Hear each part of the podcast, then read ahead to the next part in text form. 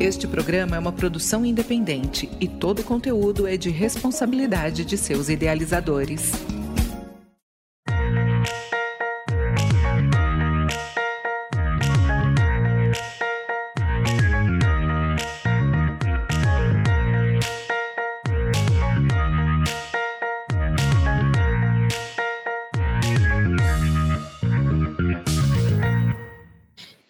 Olá, eu sou a Júlia Conca e este é o programa Cidades de Fato, o espaço de diálogo, um programa feito para ouvir as vozes da cidade.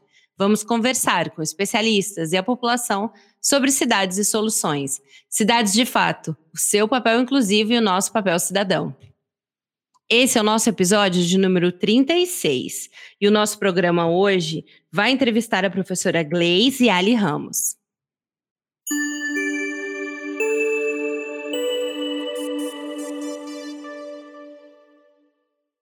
Quero agradecer aos ouvintes pela audiência e dar um alô para a nossa equipe Cidades de Fato. Hoje temos conosco o Gustavo Amaral, que é estudante de Direito, jovem pesquisador e militante estudantil, a Érica Nascimento, que é jovem pesquisadora empreendedora social, o Juva Cunha, que é extensionista e acadêmico de Direito da UFT, e o professor Basoli, que é especialista em cidades. Olá, pessoal, tudo bem com vocês? Olá, Júlia. Olá, pessoal. Estou ansiosa para o programa de hoje. Olá, Júlia. Olá, equipe. Olá, ouvintes. Um ótimo programa para a gente hoje. Olá, Júlia. Olá, equipe. Olá, ouvintes. Muito feliz por esse programa, viu? Ué, ouvintes, sejam bem-vindos. Olá, Júlia. Olá, equipe. Com uma expectativa muito boa hoje. É um, um tema bem hesitante. A nossa entrevistada de hoje é a Gleise Ali Ramos. Gleise é professora adjunta da Universidade Federal do Tocantins, no curso de Relações Internacionais. É licenciada e bacharelada em Geografia pela UFT, mestre em Desenvolvimento Regional pela UFT, doutora em Geografia pela Universidade Federal de Goiás, fez estágios de pós-doutoramento em Geografia, em Desenvolvimento Regional, também em Estudos sobre Mulheres, Gênero, Sociedade e Cultura em estudos feministas, antropologia social. É professora convidada no Instituto Universitário de Estudos das Mulheres e de Gênero da Universidade de Granada, na Espanha. Professora convidada no Centro de Estudos das Migrações e das Relações Interculturais. É pesquisadora do NURBA UFT, Núcleo de Estudos Urbanos Regionais e Agrários, e é coordenadora do grupo de pesquisa certificado pelo CNPq Outras, Observatório Transdisciplinar sobre Feminismo, Política e Métodos. Gleis, bem-vinda. Olá, gente. Agradeço o convite e sinto honrada de estar aqui com tantas pessoas queridas.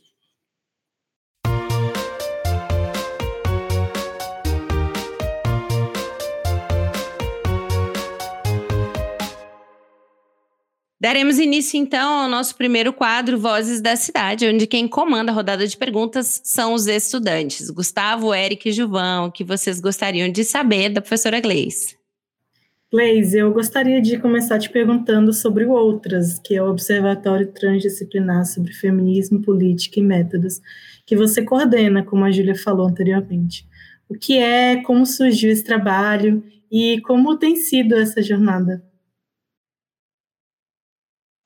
Bom, outras ele surge do, do anseio né, de diversas mulheres em diferentes espaços é, aqui do Tocantins, mas não somente, né, da região norte, da região amazônica, sobre a possibilidade de a gente estar, de estarmos conectadas, mas de que ao mesmo tempo que estávamos conectadas, as nossas ações estavam muito é, soltas, né? Então a gente sabia das ações de umas das outras, mas acabava que a gente não conseguia linkar, né? Não participar, saber não participar e também não reproduzir, né? Porque a gente sabe que tem projetos muito bacanas é, feitos por mulheres aí distribuídas do Brasil afora e que poderiam ser replicados aqui no Tocantins.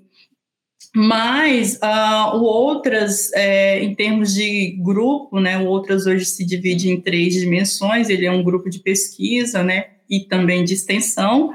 Ele é um observatório, porque está é, observando os dados relativos e é, em detrimento também das mulheres, né? Poderia ser em virtude, mas na verdade é em detrimento das mulheres. E ele também se pretende instituto, né? Que é ser formador de mulheres é, sobretudo aqui no estado do Tocantins, que é onde tem o seu cerne e onde está concentrado mais as ações. O nome do Outras surge é, do último artigo que Marielle Franco publica na revista Le Monde, onde ela convoca né, que outras mulheres possam né, ocupar o espaço político e fazer da política um espaço também de mulheres. Então, o Outras é uma homenagem a Marielle Franco, né, a partir da sua última convocação em vida, porque ela nos convoca né, todos os dias para é, abraçar a política, né, seja ela partidária, seja ela do ponto de vista construtivista, seja ela filosófica. E uh, ele está distribuído aí em ações dentro, dentro da Universidade Federal do Tocantins, na Universidade do Estado do Tocantins, a Unitins, é, nós temos outras também nas universidades privadas aqui também, e temos outras nas escolas públicas, temos outras em, em, na área da saúde, é, e dentro desse, desse, desse espectro de diversidade de mulheres, a gente construiu uma rede que não é uma rede que vá funcionar só do ponto de vista de, da observação, né? mas do acolhimento de mulheres. Então, a gente tem uma rede para atendimento especificamente de mulheres em situação de vulnerabilidade social, evidentemente, mas aquelas em que estão vulneráveis às violências diversas, né?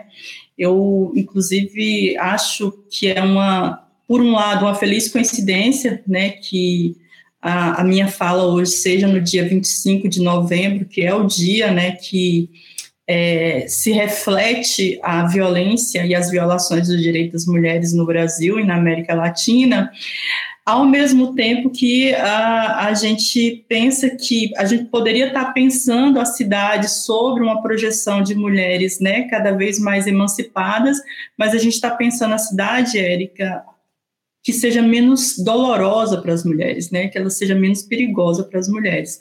Então, outra surge nesse aspecto aí e tenta sobreviver, né? Porque nós vivemos uma política que tem sido cada vez mais sectária com as mulheres. É, professora Gleice, agora que já conhecemos o Observatório Transdisciplinar sobre Feminismo, Políticas e Métodos, né, o Outros, já foi possível a criação de algum projeto de lei, tanto na esfera municipal ou estadual, que teve como objetivo zelar pela existência das políticas públicas, né, que são as ações pensadas do projeto?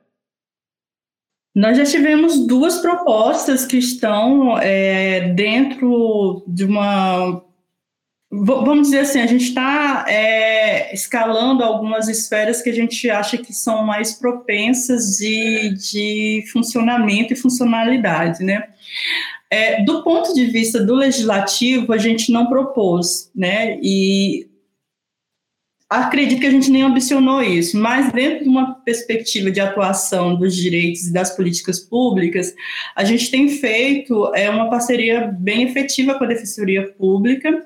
Dentro da Defensoria Pública, a gente reivindicou, né, que os espaços tenham cotas para receber mulheres e cotas para receber mulheres negras, é, tanto nos concursos quanto nas formações, né?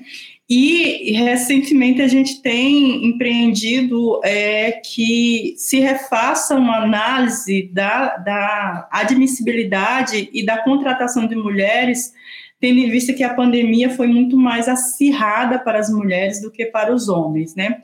E a gente vê um reflexo disso dentro da, da instituição, onde é, eu que sua coordenadora, né, tenho que observar. Muitas professoras, né, muitas pesquisadoras é, vieram até o observatório denunciar que, né, elas estão preteridas do, do, do ponto de vista da, da, da, formação acadêmica, né, e de adentrar em alguns espaços de formação, porque seus currículos estão prejudicados, dado, né, a, a jornada, né, que já era quádrupla, e quando você leva é, leva esse serviço a, ao esgotamento, que é o que você fazer ele de forma simultânea, porque antes a mulher tinha três jornadas, né? Manhã, tarde, noite e às vezes a madrugada. Agora ela faz isso de forma simultânea, o que não permite que ela possa fazer os trabalhos produtivos. Então, uh, de, dentro dessa, dessa perspectiva, e pensando também a trajetória do outras, né, a gente conseguiu dentro da defensoria elencar alguns projetos, algumas propostas, né, junto com ah, algumas defensoras, eu destaco aqui o papel da Denise Leite, e dentro da, da Universidade Federal a gente tem feito, tem, né, na verdade a gente está com o esforço de criar uma resolução de uma política de igualdade e equidade de gênero dentro da UFT, que assim é bem retardatária, está bem atrasada em relação às outras é, instituições em si. Mas, Gilvan, a gente tem é, acompanhado projetos que são de membros do Outras que estão endossando isso, né? A, não sei se vocês estão sabendo, a Junta Preta acabou de, de é, elencar uma aprovação na Câmara Municipal com relação ao Dia da, das Mulheres Negras, o Dia da Mulher Negra, e isso passou pelo referendo do Júlio das Pretas, onde ah, diversas mulheres né, do, do, do Estado do Tocantins estavam presentes, dentre elas as membros do Outras, né, aquelas mulheres que é, fazem a, a referência de não branca, portanto, fazendo é, é, parte desse todo, né, do que é ser mulher negra. Por hora eu consigo elencar isso, né? Mas a gente tem é, é, pensado outras esferas aí. No, estado do Amapá, a professora Patrícia conseguiu é, estabilizar uma lei de proteção para as mulheres indígenas em situação de violência. E a professora Patrícia é do Outras também.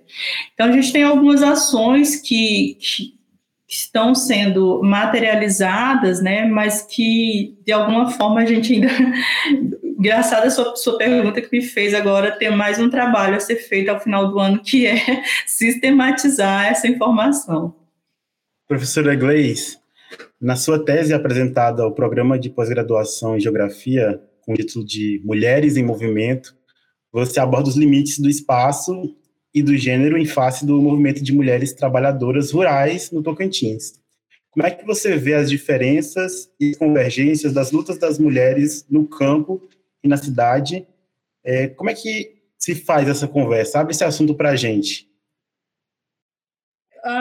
A, sua pergunta, é, Gustavo, me permite falar com um pouco mais de tranquilidade da minha tese, que é a tese começa com uma proposta de é, pensar a materialização de um movimento de mulheres camponesas no estado de Tocantins, que a gente chama de MMCC, que tem né, força principalmente após o assassinato de Margarida Alves. Né? Então, a, a ideia era acompanhar como é que as mulheres tocantinenses estavam né, é, imbuídas numa formação política que culminou com a morte de Margarida Alves e que desembocou na Marcha das Margaridas, que é considerada hoje uma das maiores marchas de mulheres do, do planeta.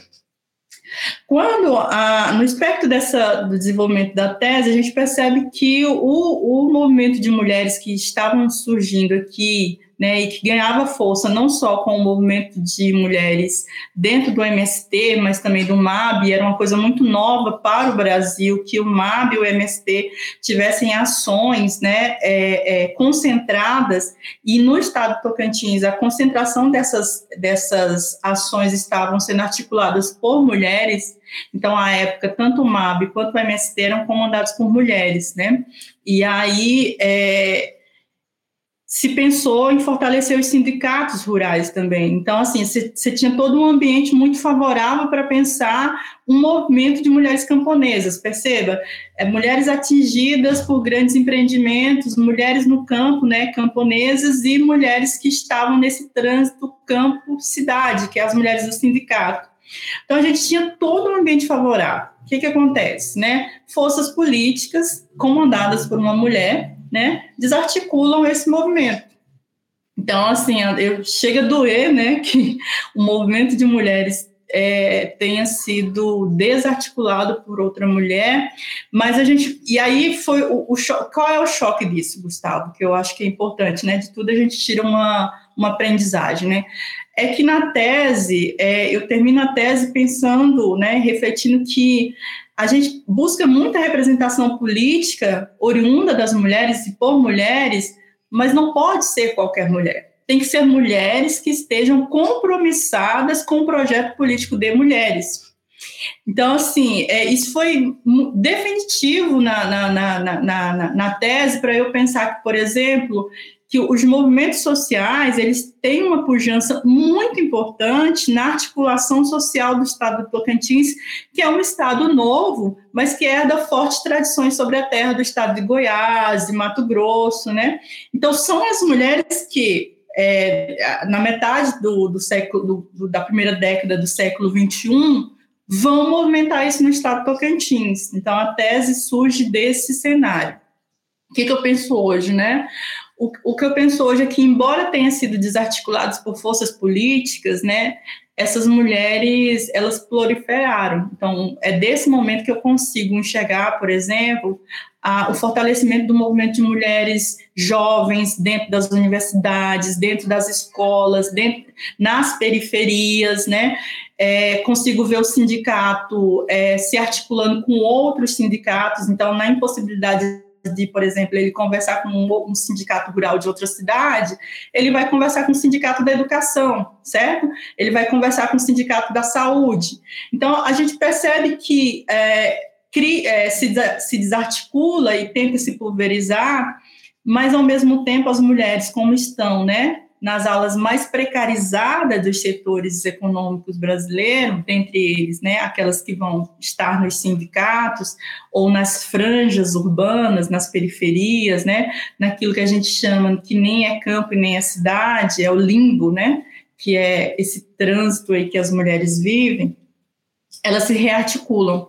E aí a gente não consegue ainda dar um nome para isso, né? Porque a gente não pode chamar isso de movimento social, porque movimento social envolve muito mais nuances, mas ao mesmo tempo elas estão em movimento. E é por isso que a tese recebe esse nome, né?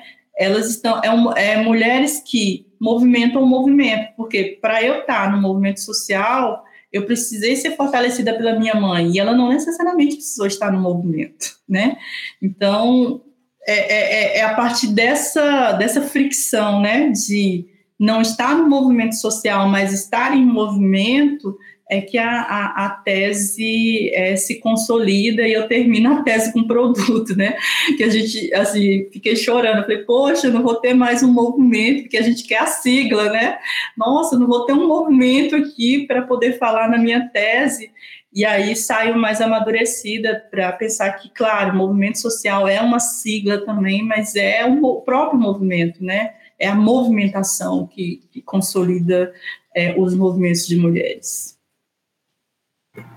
Leis, é, você falou sobre um pouco sobre as mulheres e a pandemia. Eu queria pegar esse gancho para falar sobre o Mulheres Emparedadas, Confissões da Pandemia, que é um livro de autoria também sua, e que me despertou bastante interesse. Eu queria primeiro que você contasse para os nossos ouvintes um pouco mais sobre ele, e eu te pergunto também, pessoalmente, como foi produzir ele, como foi essa experiência?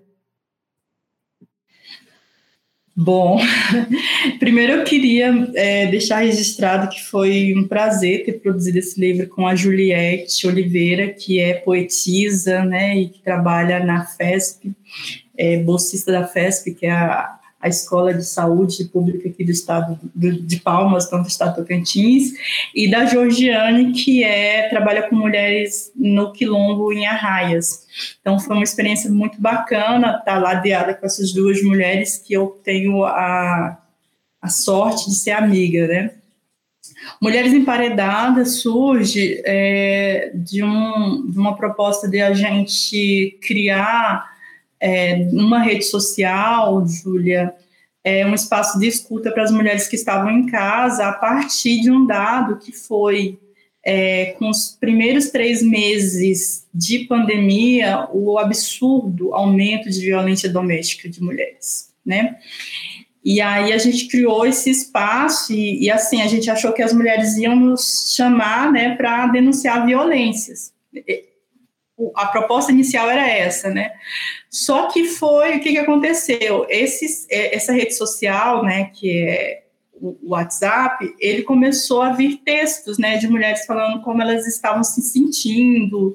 É, algumas mandavam poesias que escreviam nos momentos mais tristes em que elas estavam e elas diziam assim: ah, a única coisa que me deixou mais tranquila foi escrever. E aí a gente percebeu que é, o espaço de denúncia ele, é, ele, ele, precisa de muito mais aparato, né?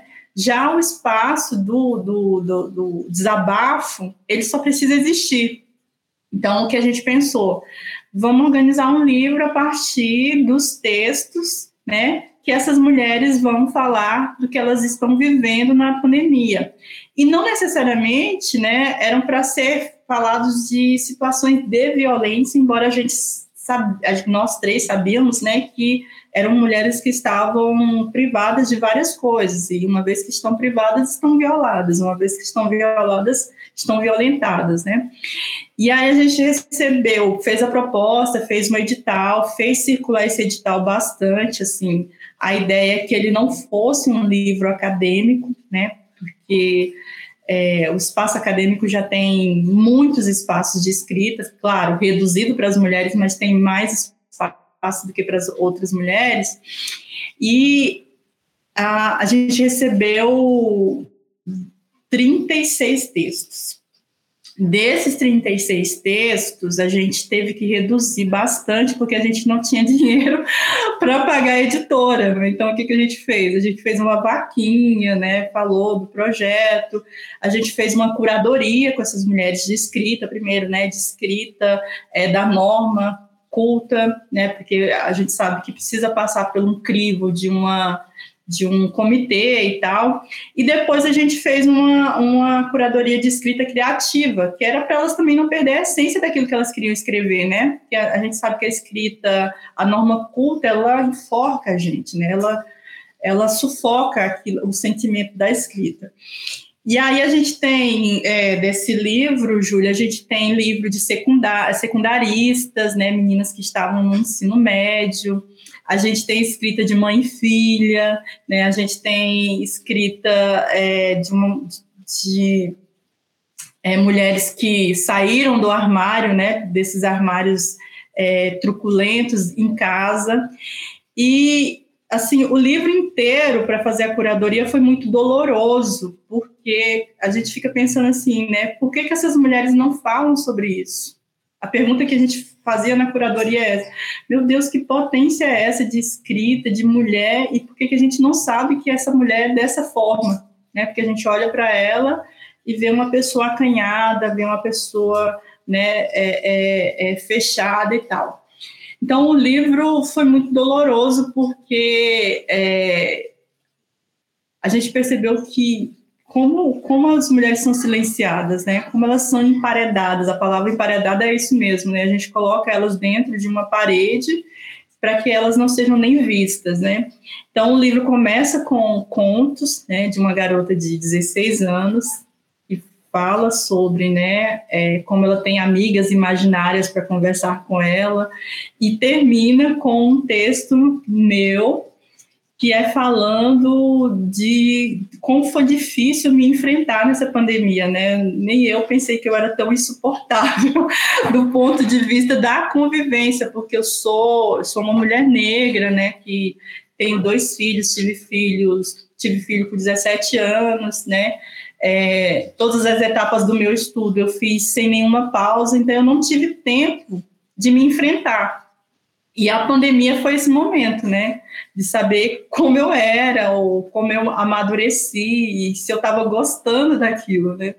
Então, em alguns aspectos, eu falei assim, gente, eu, eu sou uma pessoa horrível, né? Em outros, eu falei assim, poxa, que pessoa legal que eu sou, né? Evolui bastante.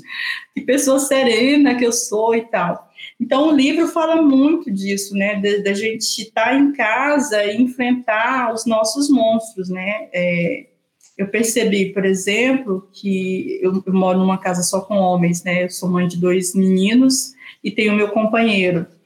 E eu percebi que eu tenho uma, uma, uma rede muito muito bacana na minha casa com os homens, né? Que eu não percebia antes, assim. Talvez o, o, até isso a luta tira da gente, né? Essa possibilidade de olhar para dentro, de olhar para casa. E aí eu disse isso para eles, né? Eu falei assim, poxa, eu sempre vi vocês como né, pessoas folgadas, né? Pessoas que. Mas não, é, é, eles me sustentam bastante, assim, são muito companheiros e estar em casa me possibilitou isso.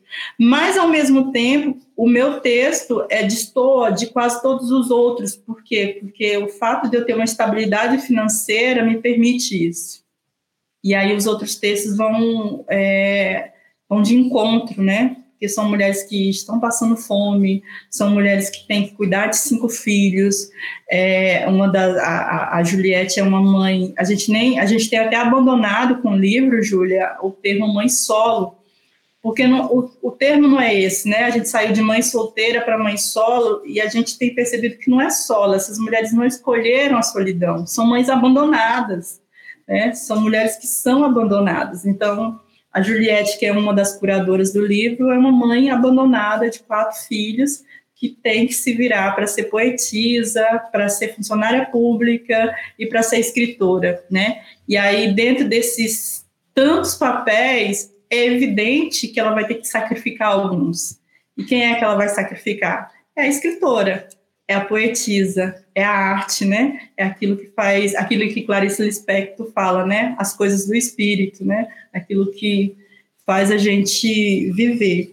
Então, o livro, Júlia, é uma uma possibilidade de a gente ter essas coisas do espírito, né? Não mortas na pandemia. Ficou um livro belíssimo, desde a editora até as curadoras. É um livro de por e para mulheres, né? Nós escolhemos é, uma editora e fizemos a exigência que, desde a capa né, até a editoração, tivesse, tivesse que ter sido feito por mulheres, e foi isso que aconteceu, né? É, são mãos de mulheres. Ficou um livro, modéstia à parte, né? Belíssimo, não por minha causa, né? Mas foi um livro belíssimo.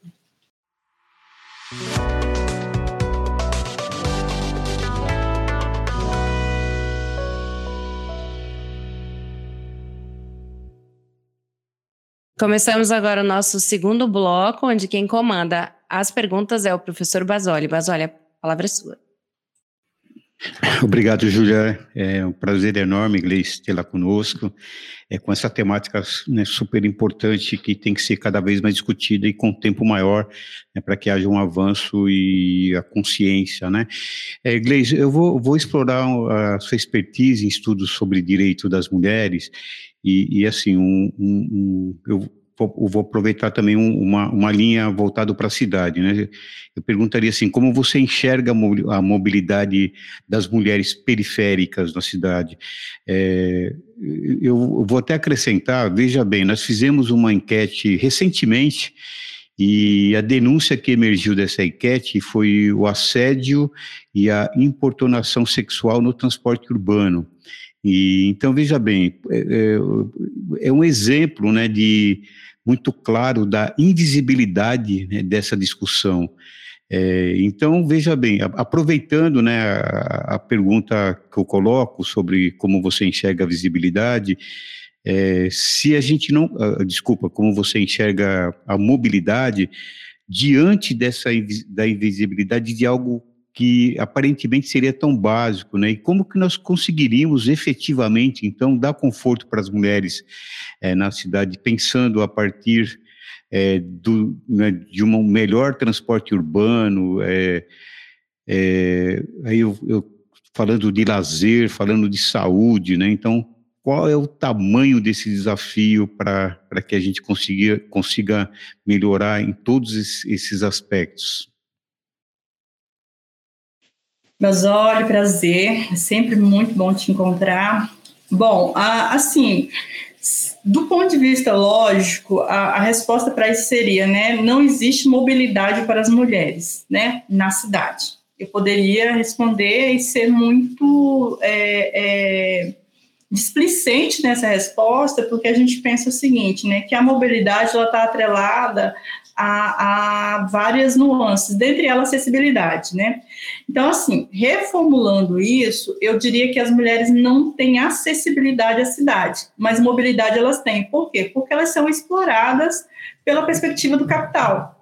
Então, uh, do ponto de vista da exploração do trabalho, sobretudo das mulheres negras, né, que constituem e ainda são base dessa sociedade, essa sociedade só solidificou porque tem as mulheres, né, segurando toda uma pirâmide social, econômica, cultural, né, é, é, e, e várias outras pirâmides que a gente pode pensar do ponto de vista da dimensão da sociedade, é, o transporte público, se a gente for pensar bem, do ponto de vista do capital, ele funciona muito bem para levar essas mulheres né, para o trabalho. Então, quando eu digo funciona bem, não é ter conforto, né? não, não é dar a elas uma mínima condição de, de funcionalidade, mas funciona do ponto de vista de buscar e levar para que essas mulheres sejam exploradas, né? E quando eu digo essas mulheres, eu estou falando da classe trabalhadora, né? Que é, claro, uma composição é, que a gente chama de interseccional. Ela tem gênero, ela tem raça, né? E ela tem a, ela tem a, a classe, né? Ali presente. Mas por que, que a gente fala da, das mulheres na, numa perspectiva de, de, que essa mobilidade existe? Né? É porque dentro da precarização existe a opressão de gênero que é acirrada dentro da classe. Então, essas mulheres elas vão ser é, além de exploradas pelo capital, elas vão ser submetidas a violações dos seus corpos, né? Sejam dentro do transporte público, seja na cidade, né, que não produz condições mínimas dessa, dessa mobilidade, é, é, e a gente pode começar por iluminação da cidade, por sinalização da cidade, por calçadas, né? A gente sabe que ah, os grandes índices de acidentes que ah, o maior hospital do estado de Tocantins recebe, né, o HGP, são de mulheres que se acidentam em calçadas, atravessando ruas, né? E, e, e são acidentes, não são acidentes de quebrar um dedo, né? São acidentes em que inviabiliza essas mulheres por dias e dias de trabalho. E da vida, claro, né? Então, assim, a mobilidade das mulheres está atrelada ao interesse do capital. Então, de segunda a sábado, essa mobilidade vai funcionar para que as mulheres estejam servindo a, a, a cidade, né? Ou aos donos da cidade. Quando você vai pensar essa mobilidade atrelada à acessibilidade, que é essas mulheres acessarem os equipamentos públicos, né, como usuárias, né, como cidadãs, isso não funciona.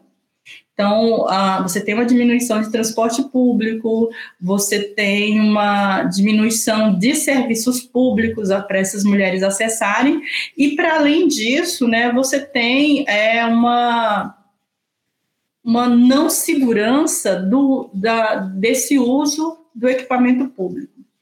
Ah, em 2016, nós fizemos, um, eu e uma orientanda minha, né, nós fizemos da arquitetura, nós fizemos entrevistas com mulheres no transporte público, perguntando para elas qual era né, a, a, principal reivindicação delas como usuária de transporte público. Né?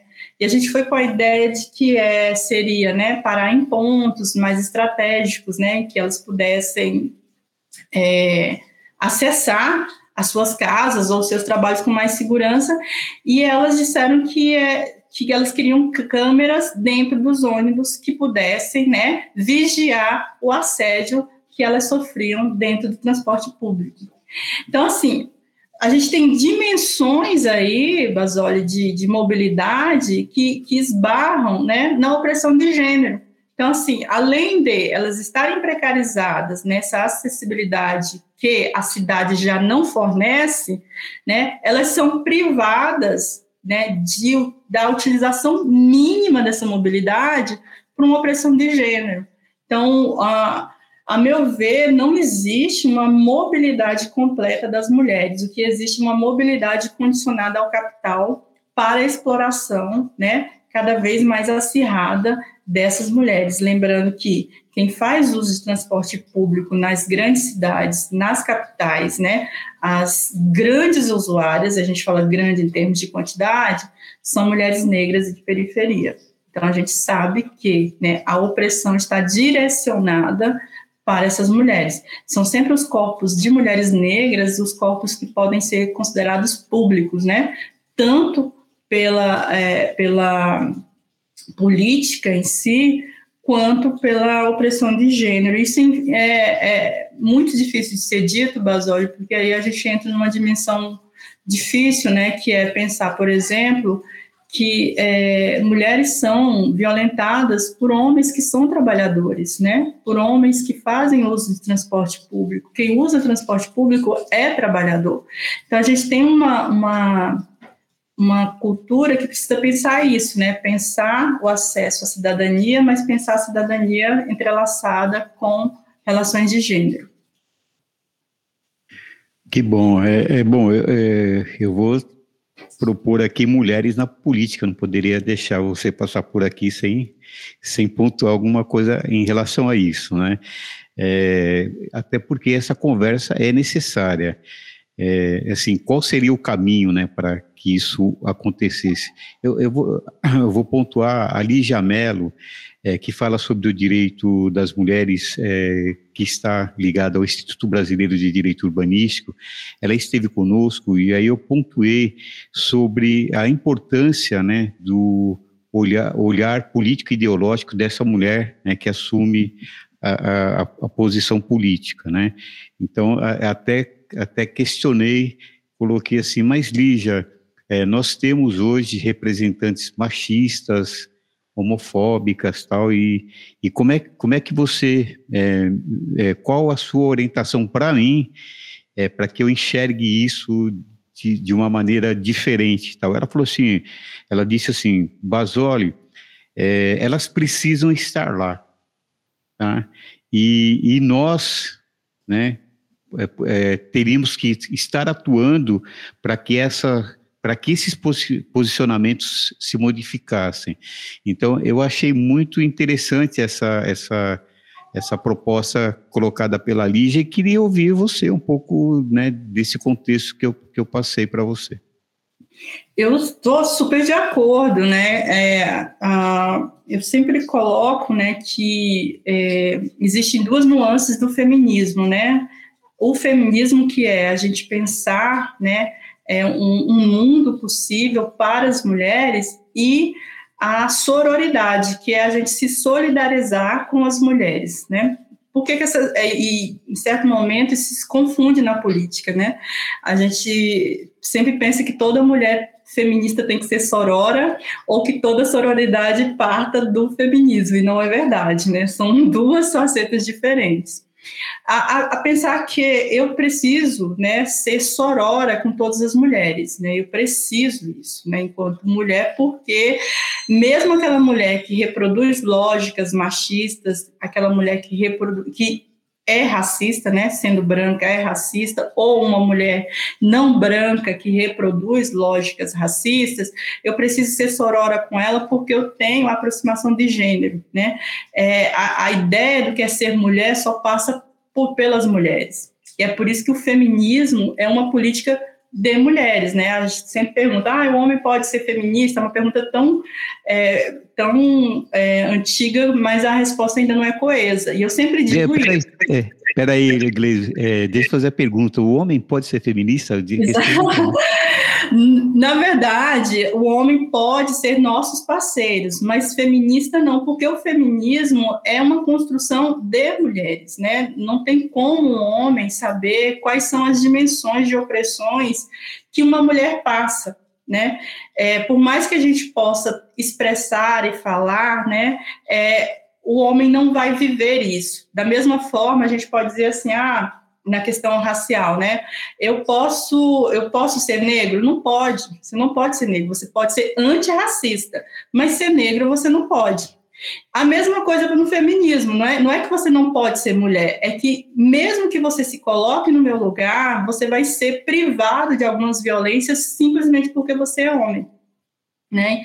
Então, ah, não é que não pode, é que não há como ser um, um homem ser feminista do ponto de vista filosófico, né, da, da, do feminismo. Mas tem como homem ser sororo.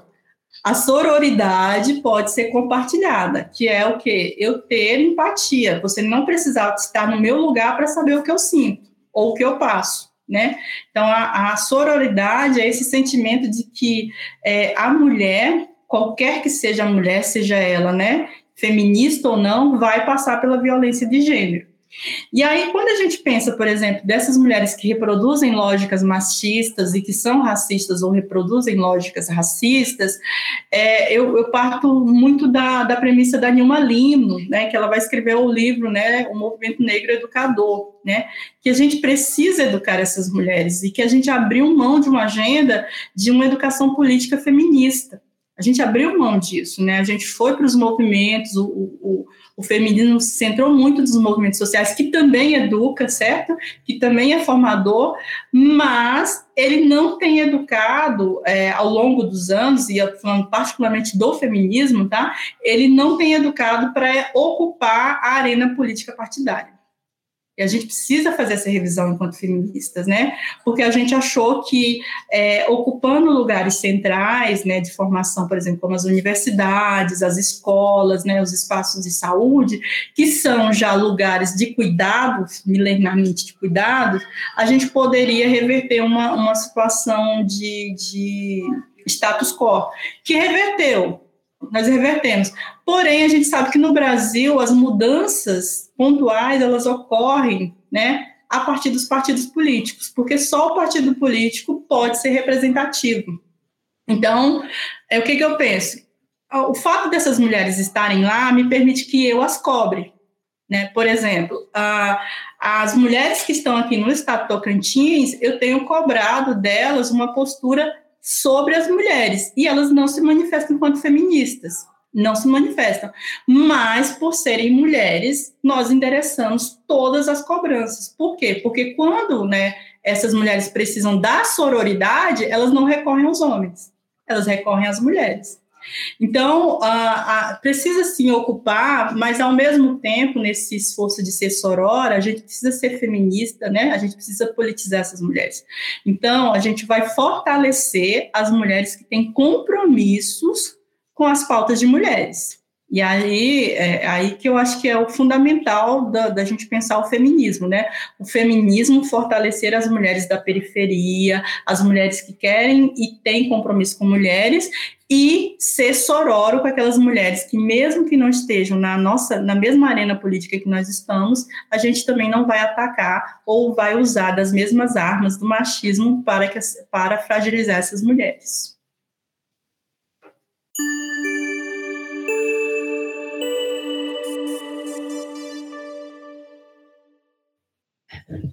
Estamos chegando ao final do nosso programa hoje. Não poderia deixar de pedir que a nossa convidada hoje, professora Gleis, nos diga, Gleis, para você, o que são as cidades de fato?